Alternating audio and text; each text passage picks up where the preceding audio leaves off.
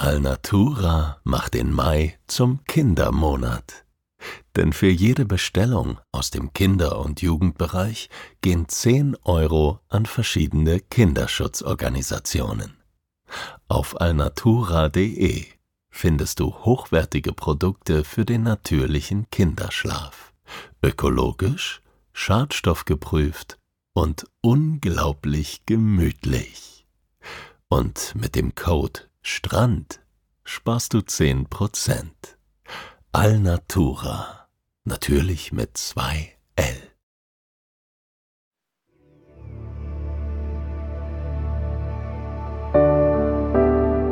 Schlaf gut. Träum was Schönes. Das waren die Worte meines Vaters. Auch er hatte seine Mühe mit dem Einschlafen. Doch wenn er schlief, dann träumte er vom Reisen. Ich erzähle hier von diesen Reisen. So wie es war und so wie es hätte sein können.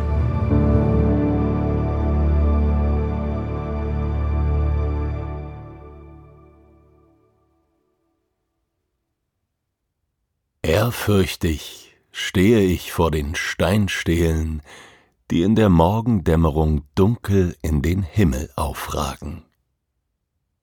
An der höchsten dieser Wegmarken erkenne ich das blaue Symbol, das mich für die nächsten fünfeinhalb Monate begleiten wird. Der dunkle Umriss einer Tanne vor einem schneebedeckten Berggipfel.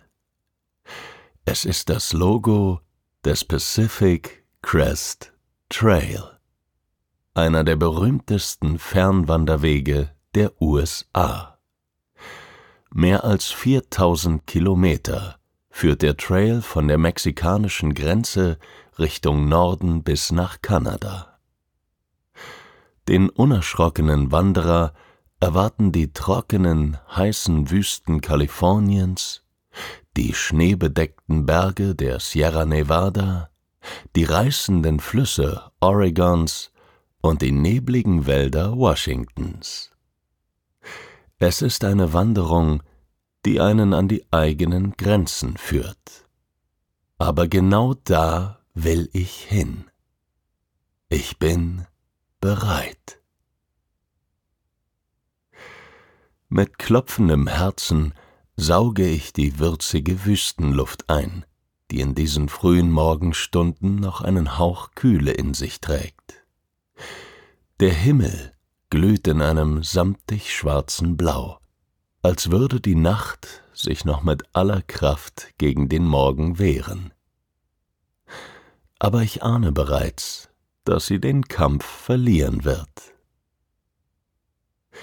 Der staubige Sandweg vor mir schlängelt sich deutlich sichtbar wie ein helles Band direkt am mexikanischen Grenzzaun entlang, bis er sich zwischen den sanften Hügeln der südkalifornischen Landschaft verliert. Ich hole tief Luft, mache den ersten Schritt. Mile one, here we go. Und so wandere ich in den neuen Morgen hinein, in ein unbekanntes Abenteuer. Der Sand knirscht leise unter meinen Schuhen, ein Geräusch, das zusammen mit meinem gleichmäßigen Atem der einzige Rhythmus sein wird, nach dem ich mich in den nächsten Monaten richten muss. Alle Verpflichtungen, Sorgen und Ängste des Alltags liegen hinter mir. Das Einzige, das jetzt noch zählt, ist das Vorwärts, Schritt für Schritt für Schritt. Ich tauche ein in die raue Schönheit der Wüste, die ganz anders ist als erwartet. Sie besteht nicht aus endlosen Sanddünen wie in der Sahara, sondern präsentiert sich jeden Tag anders. Ich laufe durch felsige Berglandschaften mit einem weiten Ausblick über braungraue Hügel, die sich wie eine Mondlandschaft in der brütenden Hitze unter mir ausbreiten. Ich laufe durch weite Ebenen mit gelb vertrocknetem Gras, das golden im Abendlicht schimmert. Und über ein Feld leuchtend gelber Wüstenblumen, die sich tapfer neben dem hellen Geröll behaupten, während dunkelgrüne Kakteen ihre langen, stacheligen Arme gen Himmel richten. Der ockerfarbene Wüstenboden staubt unter meinen Schritten und bleibt an meiner schweißnassen Haut kleben, so dass ich manchmal das Gefühl habe, die Wüste würde langsam aber sicher auch auf mich übergreifen. Ich scheine nur noch aus Hitze, Schweiß und Staub zu bestehen. Die Wüste wächst, weh dem, der Wüsten birgt, zitiere ich aus meiner Nietzsche-Aphorismensammlung, die ich trotz des knapp bemessenen Platzes in meinem Rucksack mitgenommen habe. Aber alles, was mir hilft, durchzuhalten, ist sein Gewicht mehr als wert. Die stechende Sonne ist meine treue Begleiterin. An manchen Tagen schleppe ich bis zu sechs Liter Wasser in meinem Rucksack mit, und seit dem zweiten Tag bestehen meine Füße gefühlt nur noch aus Blasen. Aber es ist ein erhabenes Gefühl, diesen harten Bedingungen zu trotzen und nur durch die Kraft meines Körpers und meines Geistes vorwärts zu kommen, durch diese berauschende Wildnis und ich werde durch wahrlich magische Momente belohnt. Ein beeindruckender Sonnenuntergang über einer kargen Buschlandschaft, die schimmert wie flüssige Bronze, darüber ein endloser Himmel getupfter Schäfchenwolken, von sattem Goldgelb bis zartem Roségold. Und am Horizont die sanften Umrisse der lila glimmenden Berge. Oder der mächtige Eagle Rock, eine riesige steinerne Felsformation, die tatsächlich aussieht wie ein Adler. Stolz streckt er seinen scharfen Schnabel in die Höhe und breitet seine gigantischen steinernen Schwingen aus, als würde er sich jeden Moment vom sandigen Wüstenboden in die Lüfte schwingen. Am achten Tag erfahre ich auch meine erste sogenannte Trail Magic. In der sengenden Mittagssonne suche ich Schutz unter einer Autobahnbrücke und stoße dort auf eine Kühlbox mit eiskalten Dosen Seven Up, sogenannte Trail Angels, freiwillige Helfer aus der Gegend, deponieren an besonders harten Abschnitten kleine Überraschungen für die Wanderer. Dankbar lasse ich mir die eiskalte, süße Limo durch die Kehle rinnen, die den brennenden Durst stillt und mich zusätzlich mit streng benötigten Kalorien versorgt. Doch der heißeste Abschnitt steht mir erst noch bevor. Nach knapp einem Monat erreiche ich die trockene Mojave-Wüste, eine sogenannte Regenschattenwüste, in der kaum je ein Tropfen Regen fällt. Denn das Gebirge der Sierra Nevada, das sie im Westen begrenzt, hält die meisten Wolken ab. Es ist eine der unbarmherzigsten Sections des Trails. Den besonders heißen Weg entlang des Los Angeles Aqueducts absolvieren die meisten Wanderer nachts, um sich nicht der brutal glühenden Sonne auszusetzen. Auch ich schließe mich zu diesem Zweck einer kleinen Gruppe an, mit der ich in den vergangenen Wochen ab und zu zusammen gewandert bin. Da ist zum einen French Fries, ein munterer, schlachsiger Franzose, der in jeder Stadt, die er durchquert, erstmal einen riesigen Teller Pommes verschlingt, was ihm seinen Trailnamen eingebracht hat.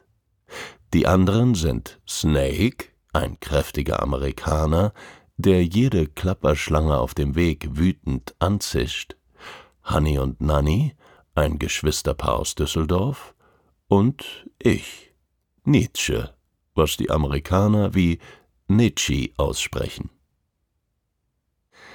Wir brechen auf, als die Sonne untergeht. Das erste Stück des Weges führt über einen breiten, menschenleeren Highway.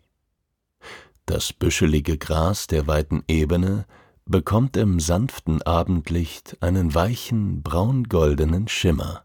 In der Ferne sind die Umrisse der Berge in einen milchigen Dunst gehüllt. Meine Schritte federn auf dem Asphalt und folgen der gelben Fahrbahnmarkierung in der Mitte. Neben uns knistern und summen die Telegraphendrähte. Nach einer Weile verlassen wir die Straße und wandern auf das offene Aquädukt zu, das Wasser aus einem See an der Grenze zu Nevada quer durch die Wüste bis nach Los Angeles transportiert. Fasziniert betrachte ich die rauschenden Wassermassen in dem schmalen Kanal.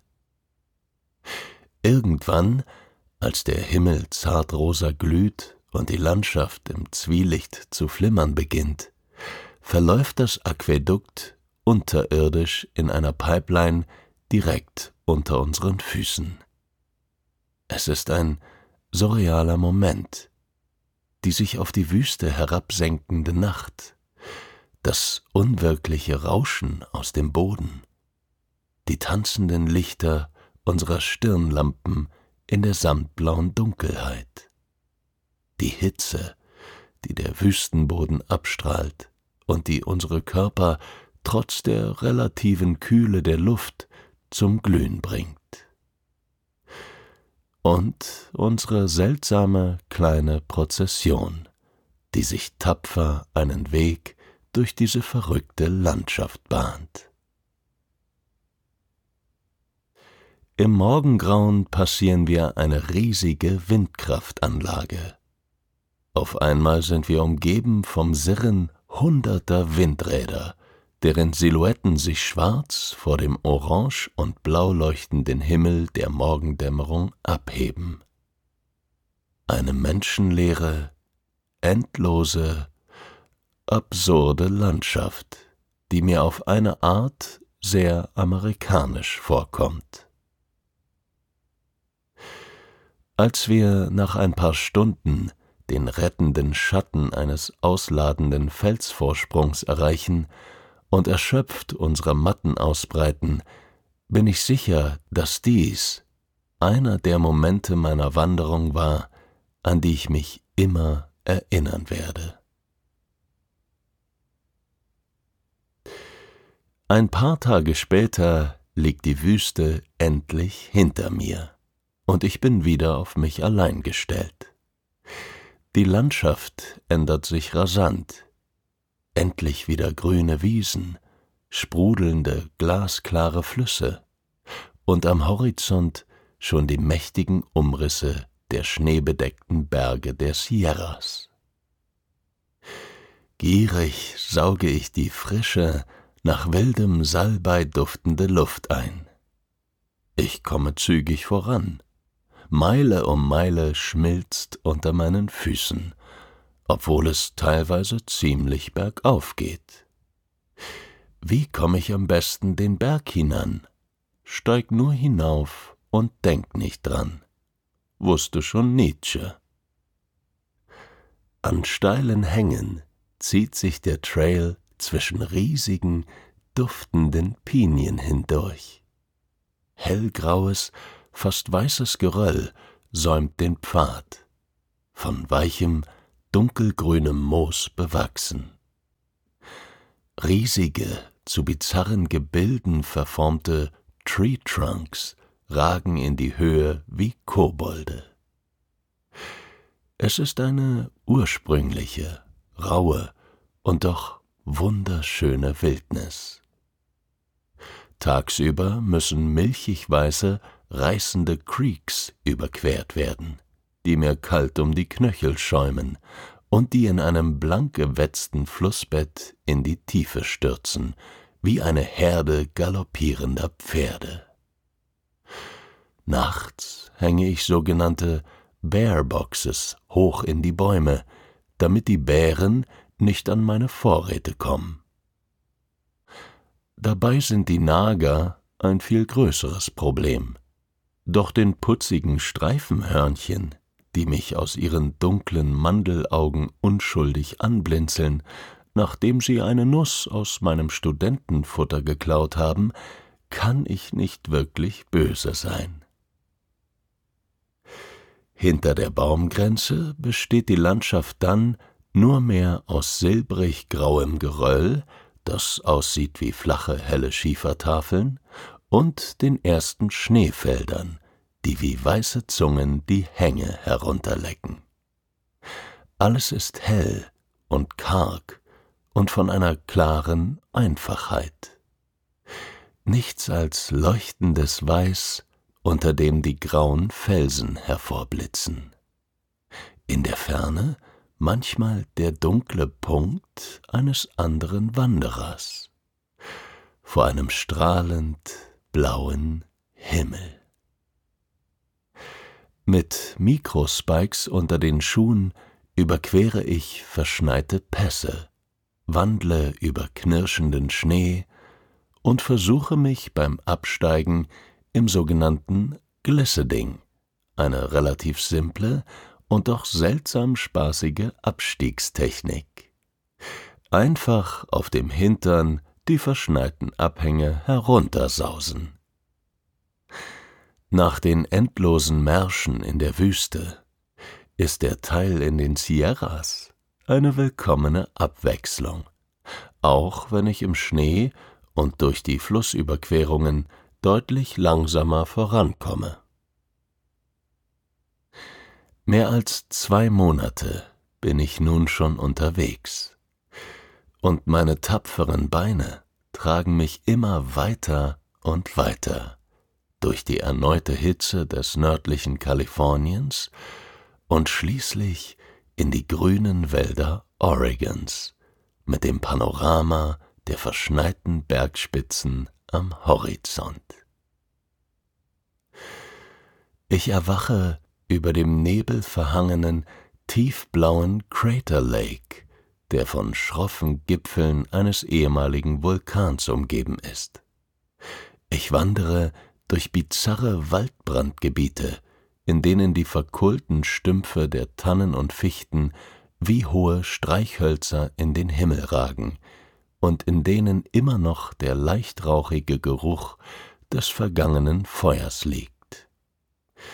Ich kühle meine Füße in silbernen Bergseen und schlage meine nächtlichen Lager auf einem weichen Bett aus Fichtennadeln auf. Nachts bin ich umgeben von einer samtdunklen, einsamen Stille und einem hohen, funkelnden Sternenzelt. Und schließlich nähere ich mich der Grenze zu Washington, dem letzten Bundesstaat, den ich auf meiner Wanderung durchlaufen werde. Der Weg führt über die Bridge of Gods, eine 500 Meter lange Stahlträgerbrücke, die den mächtigen Columbia River überquert der die Grenze zwischen Oregon und Washington markiert. Es ist ein neuer, frischer Morgen, und die Farben wirken wunderbar hell und klar. Die bergigen Wälder jenseits des Ufers schimmern blassblau im Morgendunst. Träge bahnt sich der breite Fluss seinen Weg durch die Landschaft. Selbst die schmalen grauen Stahlträger der Bridge of Gods fügen sich auf natürliche Art und Weise in diese morgendliche Szenerie. Die Brücke wirkt wie aus glitzernden, weißen Fäden gewebt, wie ein überirdisches Spinnennetz, das sich über den Fluss spannt. Die filigranen Schatten der gekreuzten Streben verstärken diesen luftigen, flirrenden Eindruck. Kühler Wind weht mir ins Gesicht. Tief unter mir der rauschende, mächtige Strom und vor mir die nun letzte, große Etappe. Noch an diesem Tag erreiche ich einen Wegweiser, auf dem der restliche Trail nach Kanada mit 500 Meilen angegeben ist. Nur noch 500 Meilen.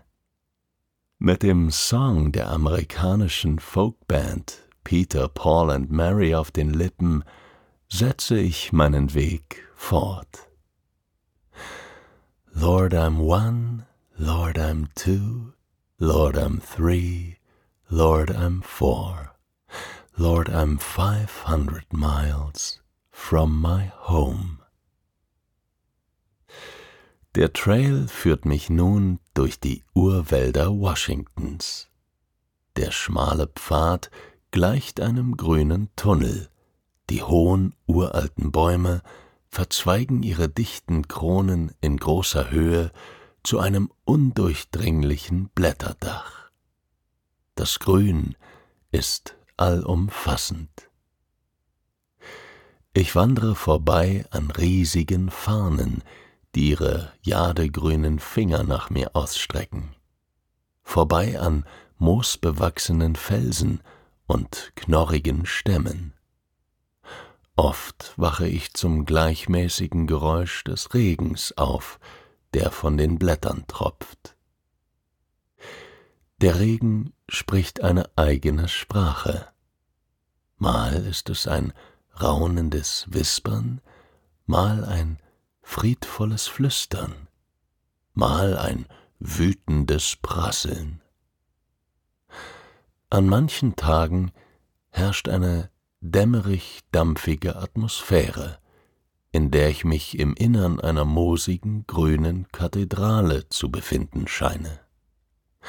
An anderen Tagen dringt das Sonnenlicht in flirrenden Strahlen bis auf den Waldboden und bringt das Grün um mich herum in tausenden Facetten zum Leuchten.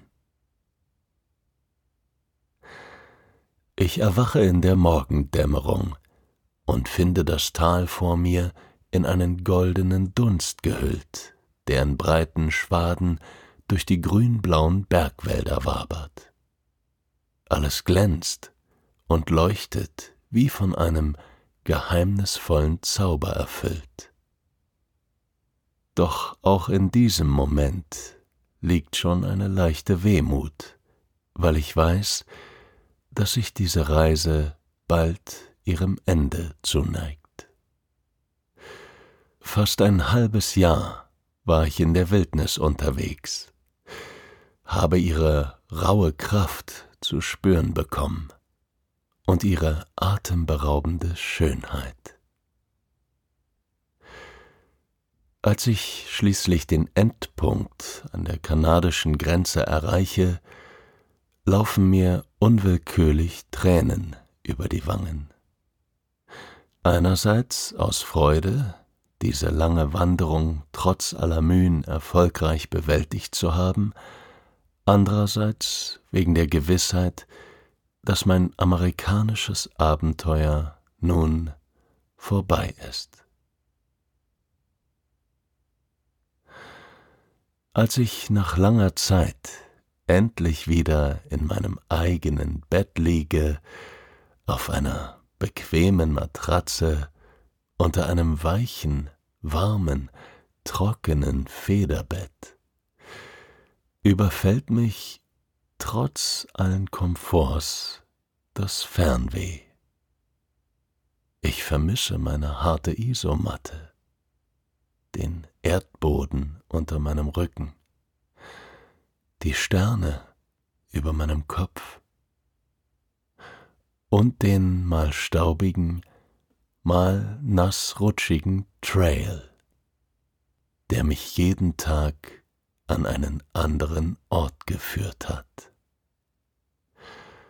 Doch sobald ich die Augen schließe, bin ich wieder zurück in den goldenen Hügeln der kalifornischen Wüste, in der von Schneefeldern durchzogenen Berglandschaft der Sierra Nevada, in den grünen Tunneln der Wälder Washingtons. Und die Erinnerung an meine unermüdlichen Schritte, die mich von der mexikanischen Grenze bis nach Kanada getragen haben, leitet mich nun vorwärts in einen tiefen Schlaf.